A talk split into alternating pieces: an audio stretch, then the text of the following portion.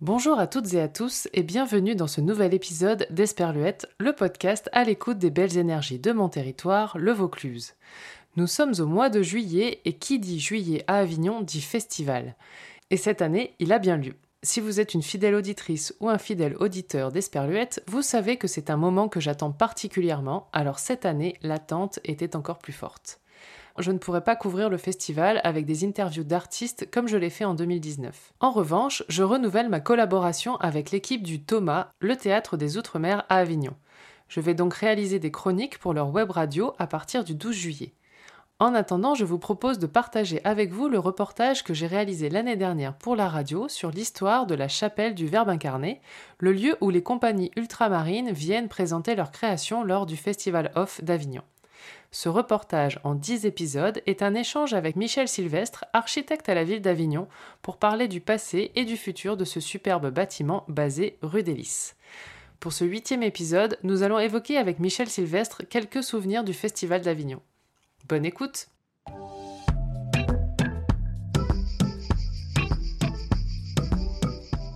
Nous avons dans les épisodes précédents relaté les vies antérieures de la chapelle du Verbe incarné. 1998, le théâtre d'outre-mer en Avignon est créé. Michel Sylvestre, vous qui êtes architecte à la ville d'Avignon, comment vivez-vous le festival chaque année?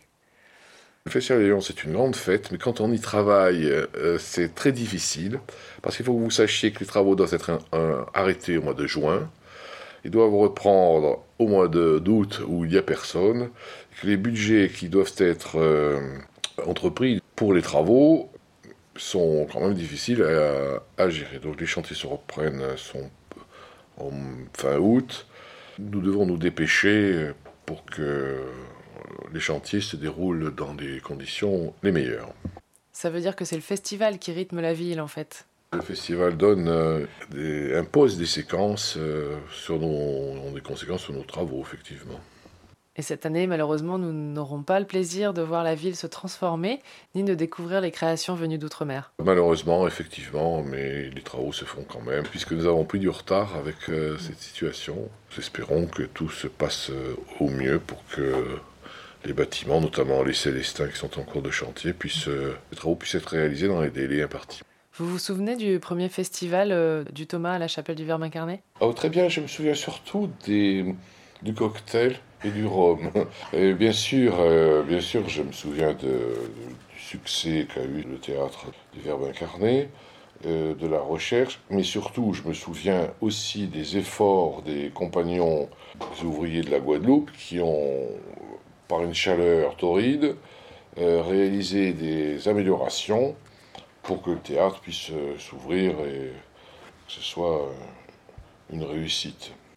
C'était quoi votre sentiment au moment où vous êtes euh, assis la première fois sur ces sièges en bois? Vraiment, j'étais très heureux. Et puis, j'étais bien sûr pas seul. Et bien sûr, Greg Germain était toujours inquiet comme vous, vous le connaissez.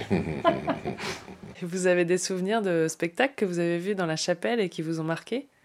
Euh, ce qui est très euh, surprenant, euh, amusant, qui quand même répond à une curiosité, c'est ce, ces théâtres qui se sont produits dans ce lieu, où chacun a pu trouver une très grande diversité de, non pas de culture, mais de, de jeux, et nous pouvons dire, tous ceux qui ont pu assister à ces spectacles, cette grande variété d'approches, euh, peut réjouir euh, vraiment le spécialiste euh, du théâtre qui cherche d'ailleurs des spectacles variés, pas de variété, variés.